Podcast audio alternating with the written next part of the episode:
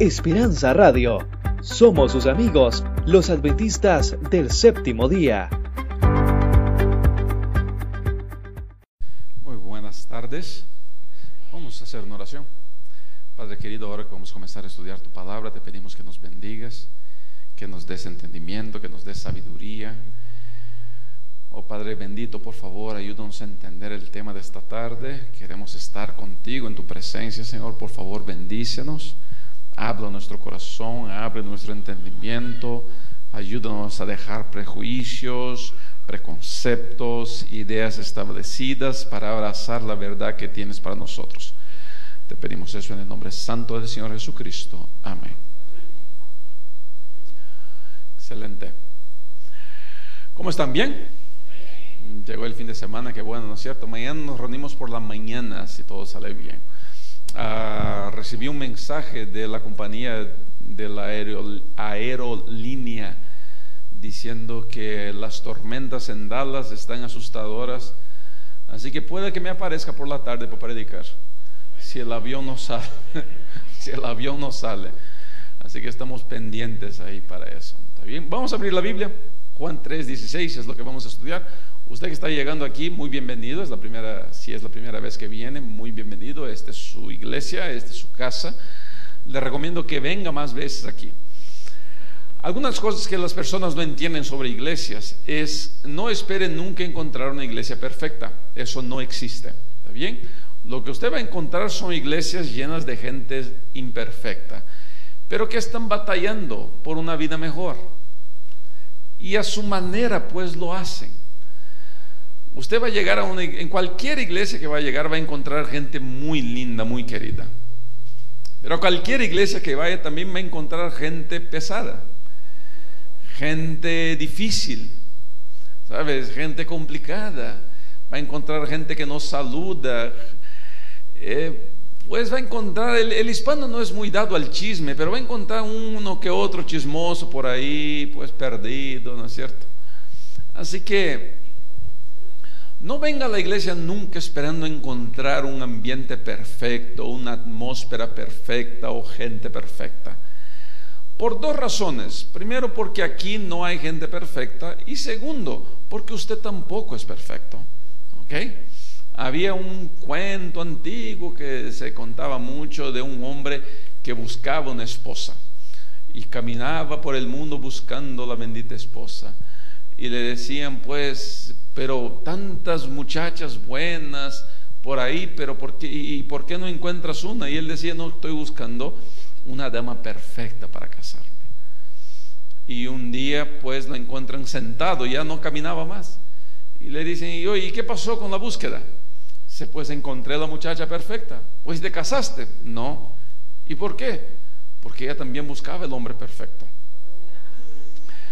Y es así, ¿entiende? Entonces cuando venga aquí, venga uno mirando a lo que de verdad importa, que es la gracia maravillosa del Señor Jesucristo. Eso es lo único que importa. Uh, y dos, como en toda una vida, enfóquense en lo que hay de bueno en uno. ¿Está bien? Enfóquense en lo que hay de bueno en una iglesia. Si quiere encontrar fallas, va a encontrar. Pero si quiere encontrar cosas buenas, también las va a encontrar. Así que enfóquese en eso. Vamos a leer lo que dice Juan 3:16. Dice así, porque de tal manera amó Dios al mundo que ha dado su Hijo unigénito, para que todo aquel que en él cree no se pierda, mas tenga vida eterna. Aquí hay algo que entender hoy día. Nosotros ya hablamos sobre el amor de Dios. Eso, el primer tema fue entender un poquito mejor sobre el amor de Dios, quién es Dios y que Dios ama a todo mundo. Dios no lo ama a usted porque usted se porta bien, ¿ok? Dios lo ama a usted porque Dios es amor. No hay nada que usted pueda hacer que haga con que Dios lo ame más. Así como tampoco hay nada, no hay nada que usted pueda hacer que haga con que Dios lo ame menos. Dios lo ama. El amor de Dios es perfecto, es completo. Vimos también ayer que el amor de Dios, amor es un verbo. Verbo denota acción. Si yo amo, yo hago algo por alguien. Yo siempre estoy dispuesto a hacer algo. Cuando yo amo a Dios, yo hago las cosas por amor a Dios y no para bargañar, no para convencerle a Dios de que yo pues merezco las cosas. Por veces yo encuentro en las iglesias que las personas mal entienden, por ejemplo, el ayuno. Mucha gente usa el ayuno para ver si convencemos a Dios de atender nuestra oración. Tu hambre no va a convencer a Dios de que tu necesidad es grande. ¿Entiendes eso? Dios te conoce. Estar hambriento no te va a ayudar. Bueno, quizá te ayude a bajar unas libras pero más que eso no te va a hacer. En lo personal, yo, Rubén, soy en contra de unos días sábado. Porque entre los conceptos que hay del día sábado, uno de los conceptos es que el sábado es día de fiesta, es día de celebración, es día de gozo. Hay nada, no hay fiesta si no hay comida, en especial entre la raza. A nosotros no hay fiesta si no hay comida. Ayuno día sábado. ¿Para qué, Dios mío? El ayuno no es otra cosa sino abrir mano de algo que es importante para estar en la presencia de Dios. El sábado ya gastamos todo el día en la presencia de Dios. ¿okay? El sábado es el día donde la comida es más sabrosa, donde hay la comida más rica, donde se prepara el pastel de tres leches, donde se hacen pues una comida sabrosa, rica. Hola. Quiere hacer el ayuno. El ayuno es pues durante la semana. Yo siempre recomiendo eso a la gente. En este país nos dan 30 minutos para comer.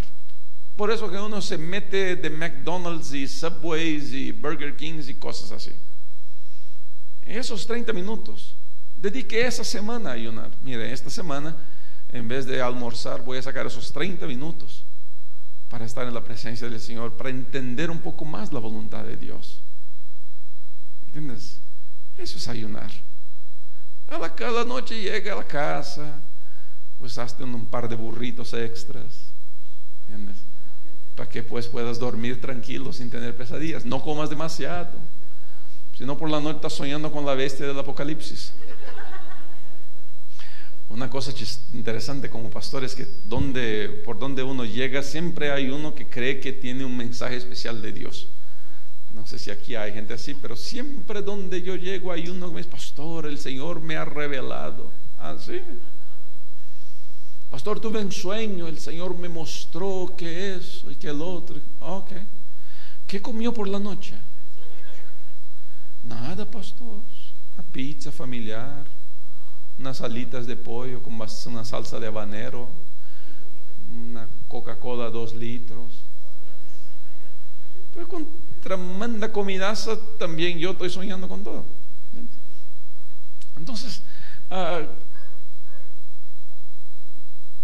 busque tener fiesta el día sábado, esos ayunos, esas cosas son bonitas, pero hay que hacerlas bien, ¿no es cierto? Nosotros no vamos a convencer a Dios diciendo, a ver Dios, por favor, Dios no te va a mirar así amarillo de hambre, decir, pobrecito mi hijo, míralo, qué tal sacrificio está haciendo. No, sí le voy a dar la lotería. Olvídalo. No es así que funciona. ¿Está bien?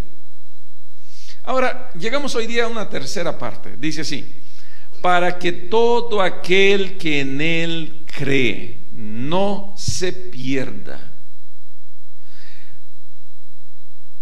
Uno de los conceptos más malentendidos en el cristianismo es la cuestión de la salvación. Pero al mismo tiempo, de todos los conceptos bíblicos, es el más sencillo. La salvación viene exclusivamente por el creer. Fe, no hay nada, escuche, grave, no hay nada que usted pueda hacer para añadir algo a su salvación.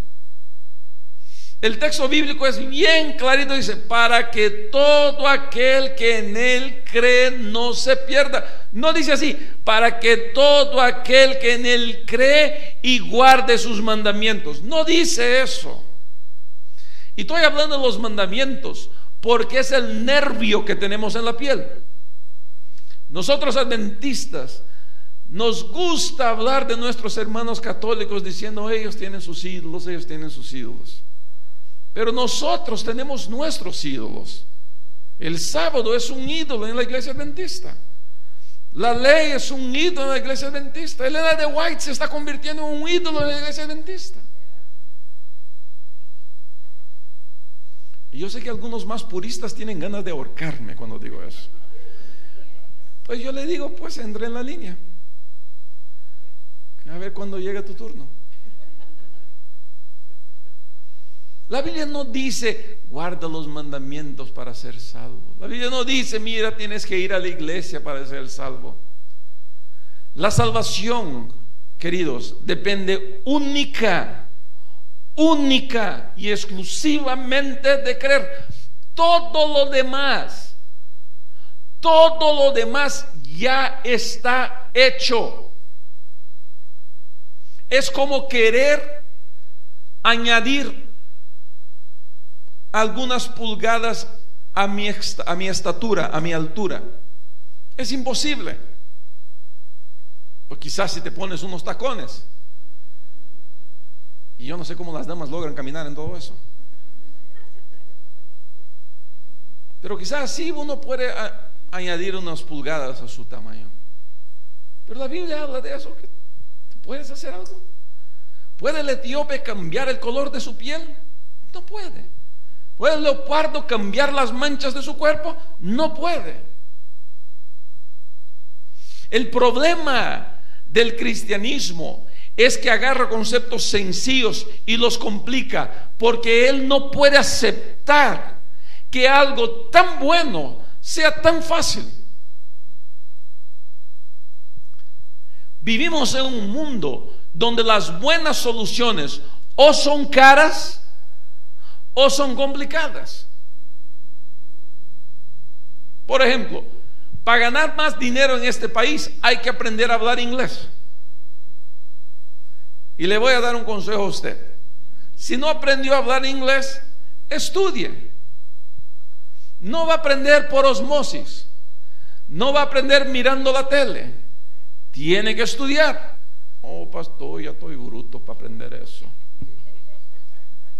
El cerebro es la parte del cuerpo que más rápido se desarrolla. Estás sin ir a la escuela a 10 años, pero comienza a estudiar. Y te voy a decir qué va a pasar. Comienza a estudiar y en 10 minutos te duele la cabeza. Le estaba contando al pastor que estoy a dieta, ¿no? Que el traje ya no me cerraba, ahora está cerrando, ya está, está mejorcito así, ¿no? Pero mi Señor me tiene, dieta. Ahora en el fin del mes comienzo a grabar un nuevo programa, dos nuevos programas para Esperanza TV. Y también este mes estoy grabando con 3ABN. Y, y hablando con la gente de Esperanza TV en la reunión que tuvimos de, de preproducción, el director de la, de la, televisión me mira y me dice, pastor, ah, usted se comunica muy bien y todo, pues, pero está muy gordo. Porque además la cámara le añade peso a uno. No sé si ya vio eso, cuando usted ve a alguien por la tele y admira y de repente lo encuentra en persona bien flaquito. Y usted piensa, pero qué tan flaco, no se ve así en la tele. Es que la tele lo deja a uno, lo hace a uno un poquito más gordito. ¿Eh? Peor si te meten una cámara, te añade más o menos 10 libras. Tres cámaras, pues estás complicada la vida. Entonces me puse a dieta.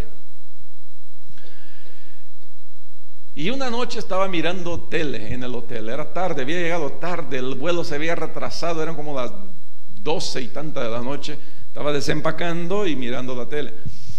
Y le voy a contar una cosa, la gente que quiere venderte los productos más inútiles, los venden por la madrugada. Porque por la madrugada uno ya no razona bien.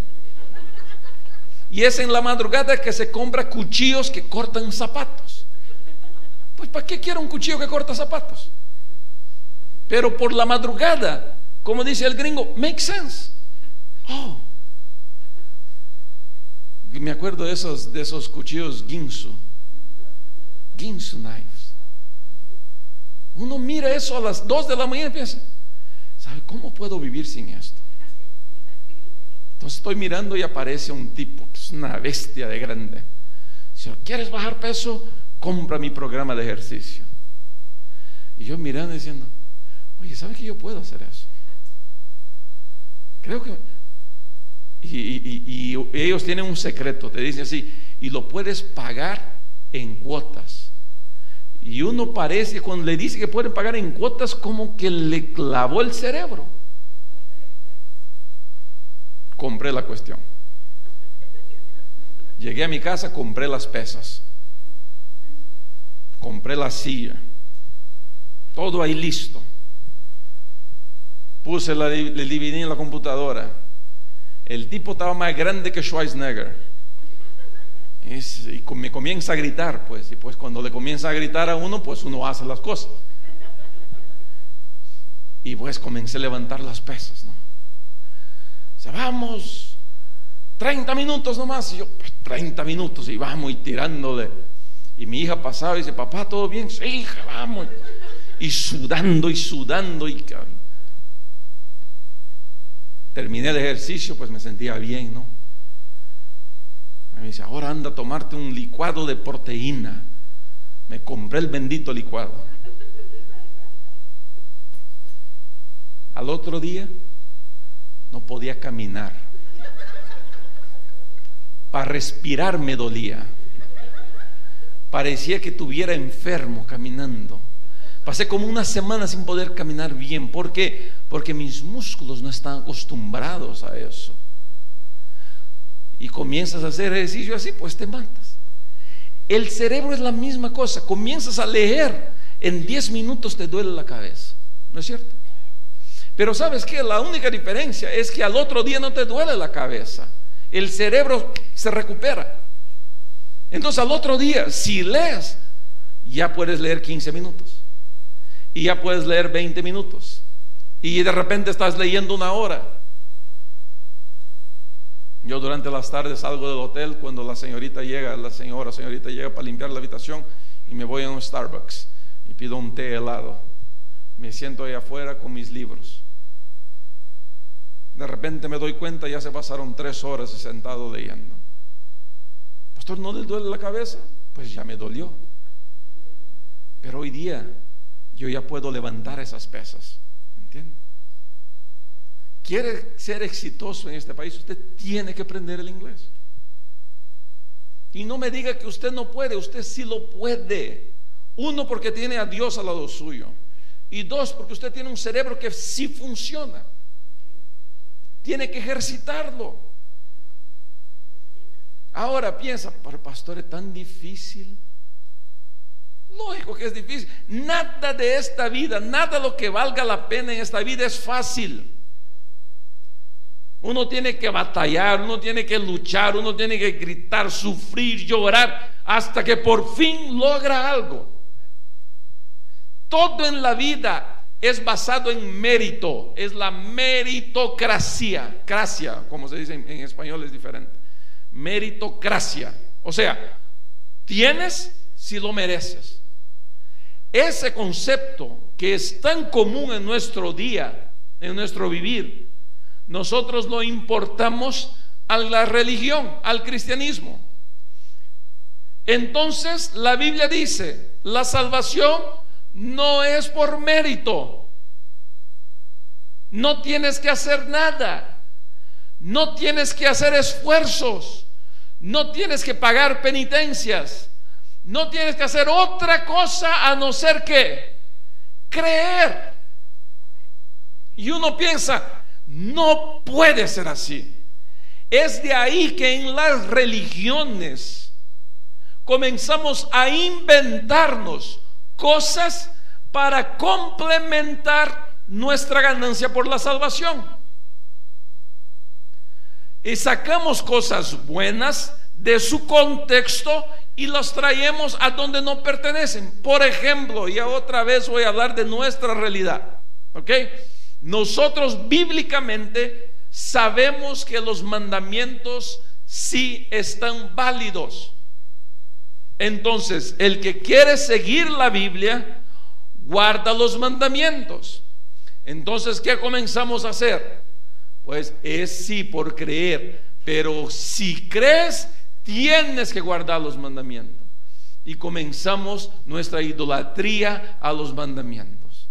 Y si no guarda el mandamiento, va al infierno. Comenzamos a sacar cosas bonitas como el sábado. El sábado es el sello de Dios. El sábado es el más grande regalo que Dios ha dado a la humanidad. Pero agarramos algo hermoso y lo transformamos en una carga. Diciendo, no, pues que si no guardas en el sábado no te puedes afeitar. En el sábado Y comenzamos a inventarnos cosas para el sábado.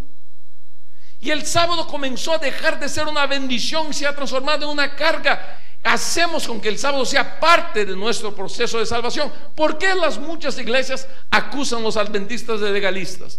Porque nosotros somos. No queremos aceptar, pero lo somos. Agarramos varios conceptos y lo añadimos a nuestra salvación. Decimos, no puedes, es creer, pero no hay pero. Es creer. Quieres ser salvo.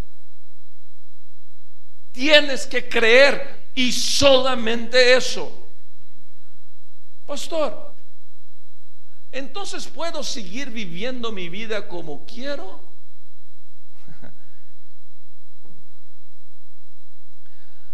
en todo lugar y en toda la persona hay un fanático que vive adentro. ¿Bien?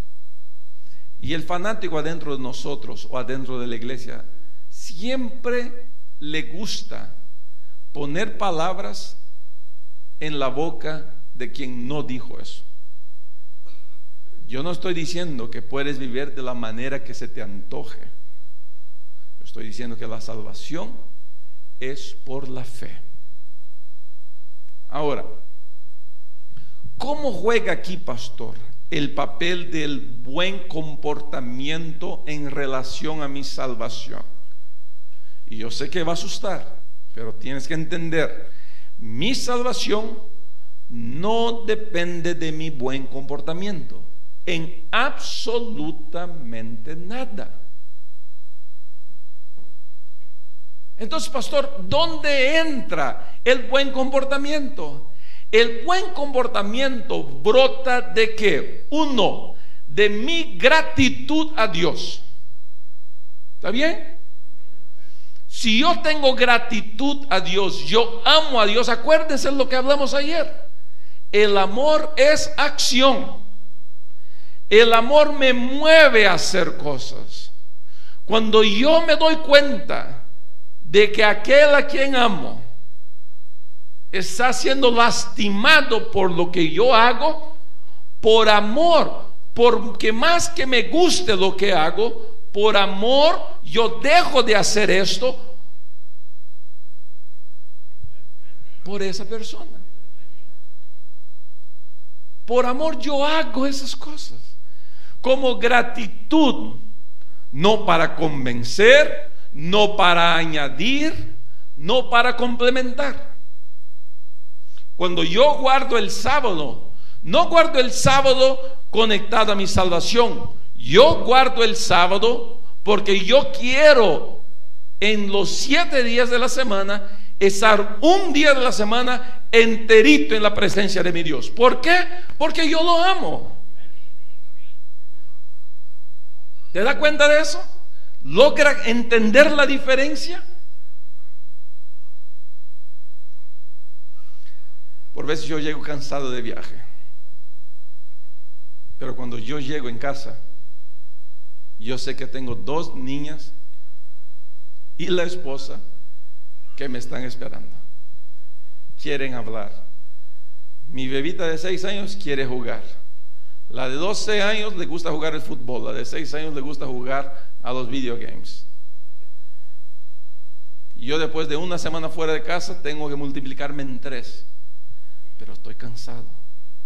Pero yo amo a mis hijas. Yo amo a mi esposa. Yo voy a hacer eso por amor a ellas. El amor es la motivación.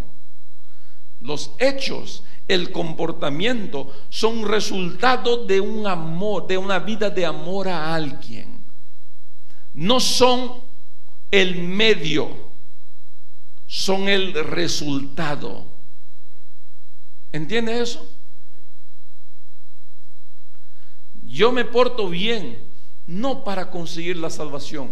Yo me porto bien o me porto de la manera que la Biblia me pide que me porte por una cuestión de testimonio. Pastor, a mí no me importa lo que la gente piensa de mí. Eso no es bíblico. Si usted dice eso o ya dijo eso o vive de esa manera, entienda que eso no es bíblico. La Biblia dice que nosotros somos una carta de Dios a la humanidad. Eso quiere decir, yo tengo una responsabilidad delante del mundo. Yo juego fútbol, juego en una liga allá en Dallas los domingos estoy en casa, pues voy a mi partido a jugar. Y nadie de mi equipo es adventista. Y por varios meses, por varias temporadas, nadie supo que yo era pastor. Yo no ando diciendo, me ciego, juego con ellos, hablo, reímos y todo. Y no que me gusta ser pateado. ¿okay? Yo, soy, yo soy el camisa 10 del equipo, pues. A ver. ¿ah? Y por jugar en media cancha, pues me paran pateando. Usted nunca me va a ver a mí ser pateado y decir, oh, gloria a Dios. Qué patadón sabroso. Amén, hermano. ¿Qué? Otra, la otra, por favor. No, no voy a hacer eso. Pero yo sé que la gente me mira. Yo sé que la gente me mira. Y yo sé mi responsabilidad frente al mundo. Entonces yo cuando voy a jugar fútbol, yo asumo para mí la responsabilidad, por ejemplo, de enfriar los, los ánimos de mi equipo cuando se calientan. Yo voy, yo soy el que saca a la gente, yo soy el que protege el refri, yo soy el que le dice, tranquilo. Me siguen pateando. Pues si yo levanto, vamos y seguimos. Por vez llega a la casa morado y mi esposa me dice, pero, pero ¿qué sigues jugando? Es que el fútbol tiene esa locura, ¿no es cierto? Un día estoy sentado y pasa un, una persona y me mira y en inglés pues me dice, pues usted no es el pastor, pastor Rubén, sí soy. Ah, pastor, yo soy de la iglesia adventista de tal lugar. Él lo reconocí, lo vi jugando. Okay. Lo saludé y todo. De repente alguien me mira y me dice, ¿tú eres pastor? ¿Sí? ¿De, qué iglesia? Ah, de la iglesia adventista. Ah, son los mormones. No, nosotros.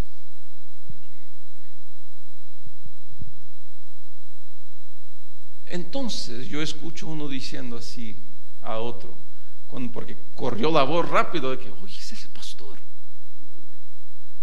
Y tú escuchas a alguien diciendo así, bueno, con razón nunca dice una blasfemia. Porque la gente te está mirando, la gente te está escuchando. ¿Por qué me porto bien? ¿Para ganarme la salvación? No. Me porto bien porque es bueno ser bueno. Al fin del día, cuando llegas a casa, duermes tranquilo. ¿Por qué? Porque hiciste, estás en el trabajo, tienes un jefe pesado de esos racistas, ¿no es cierto? Y te hace la vida imposible y te molesta y te complica. Pero tú con una sonrisa. Sí, Señor. Yes, sir. Él llega a la casa. La Biblia dice eso. Le estás añadiendo brasa a su cabeza cuando te portes bien. No para que seas salvo. Estás salvo en la gracia de Cristo yo me porto bien por mi propio bienestar, porque es bueno ser bueno. Para que la gente un día se me acerque y me diga, eres diferente. Mi cuñado es director de una multinacional que tiene su sede en Alemania. Vivió por cinco años en Alemania como uno de los directores. Ahora lo están llamando para coordinar todo el trabajo en Asia. Debe ir a vivirse a China. Y me cuenta él que cuando va de viaje y termina las reuniones y se alcanzan los blancos que la empresa tiene, todo mundo se va a un restaurante, los directores, y se emborrachan y se emborrachan, y él con su agüita, porque ni soda toma el tipo, bien flaquito, bien corre, hace bicicletas, hace eh, deportes acuáticos, mi, mi cuñado es un tipo bien atleta. Y me cuenta que varias veces la gente se le acerca y le dice, tú eres diferente. ¿Qué tienes? Porque cuando todo el mundo está perdiéndose la cabeza, tú estás tranquilo. ¿Qué es lo que tienes? Y esa es la oportunidad que yo tengo de compartir a quién? A Cristo con las personas. Por eso es bueno ser bueno. Querido, tú no te portas bien para ser salvo, tú no te portas bien para tener un lugar especial en la línea de los que van a entrar al cielo. No, Tú no tienes que portarte bien para que tengas una casa mejor en el cielo. No hay necesidad de eso. La salvación fue pagada con la sangre maravillosa del Señor Jesucristo. Estamos salvos por la gracia maravillosa del Señor Jesucristo. Para que todo aquel que en Él cree, eso es todo lo que tenemos que hacer. Lo demás, nuestro buen comportamiento, nuestra buena actitud, nuestras buenas palabras, una bonita sonrisa, yo hago porque soy hijo de Dios. Y quiero que la gente vea en mí a un Dios que ama y que bendice. Por eso es bueno ser bueno. Y cuando haga eso usted, le garantizo, Dios le va a bendecir y le va a usar a usted para cambiar la vida de las personas. Voy a terminar contando una historia de mi esposa. Mi esposa es una persona increíble. El simple hecho de que me aguenta, pues ya le da dos casas en el cielo. Estamos casados ya 17, estamos completando 18 años de casados.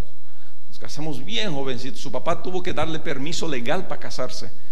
Y yo me, me, me transfirieron al norte de Brasil. Ella estudiaba en São Paulo. Estábamos como a a más de 2.500 kilómetros lejos uno del otro. Yo digo, mira, o nos casamos o no terminamos eso. Pasado todo ese tiempo, ella es enfermera. Y cuando comenzó a trabajar aquí en Estados Unidos, comenzó a trabajar como, uh, como auxiliar de enfermera. Y ahí vivimos en la ciudad de King, donde está nuestra universidad. Y mi esposa ella pudiera estar en casa triste porque el esposo nunca está sábado. Yo casi no estoy sábados en mi casa. Ella pudiera estar ahí sentada, amarga de la vida y todo. Pero mi esposa ha tomado la decisión de ser feliz, independiente del esposo que tiene, pues el Señor que la bendiga. Entonces, ¿qué pasa? Ella se inventa cosas que hacer con mis hijas para que mis hijas tampoco estén amargas de que el papá anda viajando durante los sábados, atendiendo otras iglesias. Entonces, por ejemplo, un día ella con las niñas, vamos a hacer cookies para llevar a los vecinos. Todo el mundo es adventista en mi vecindario prácticamente.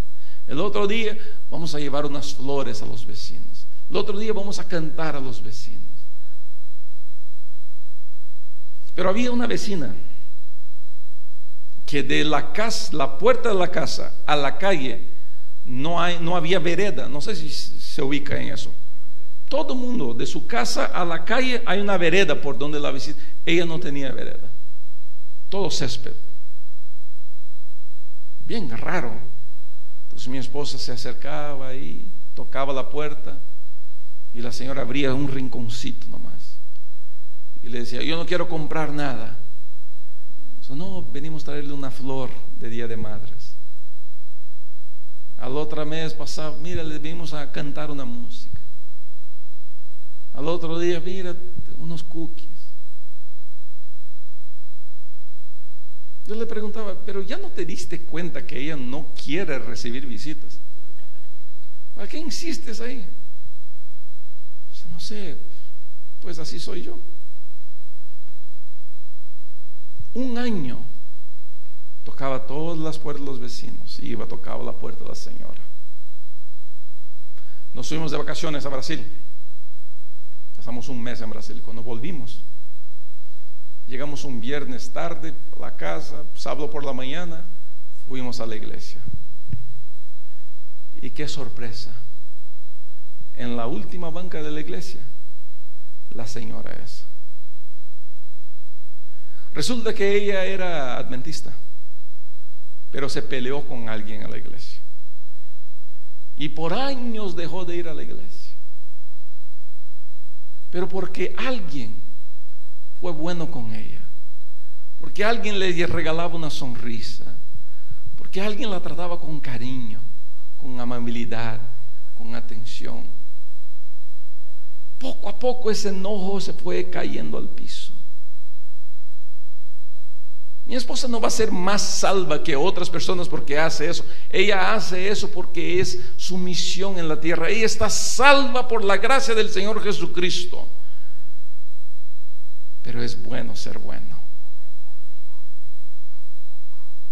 Ese sábado regresando de la iglesia, cuando llegamos a la casa nos dimos cuenta. En la puerta ahora había una vereda. Eh, la señora había mandado hacer una vereda de la puerta de su casa a la calle solamente para recibir la visita de esa vecina que una vez al mes le tocaba la puerta para desearle un feliz día. Es bueno ser bueno. Y yo lo animo en el nombre del Señor Jesucristo a ser bueno. Usted está salvo en el Señor Jesucristo. Tiene solamente que creer. Y todo lo demás, no lo haga por su salvación. Hágalo porque es bueno ser bueno. Yo quisiera animarlos hoy día. ¿Cuántos queremos tomar la decisión en nuestro corazón de decir, Señor, yo quiero ser bueno para que mi vida sea un testimonio a todas las personas? ¿Puedo ver las manos? Padre querido, levantar nuestras manos te decimos que queremos lo mejor para nosotros y para nuestro prójimo. Úsanos, te pedimos en el nombre santo del Señor Jesucristo. Amén. Que el Señor los bendiga a todos. Mañana nos encontramos temprano aquí. Esperanza Radio www.esperanzaradiolv.com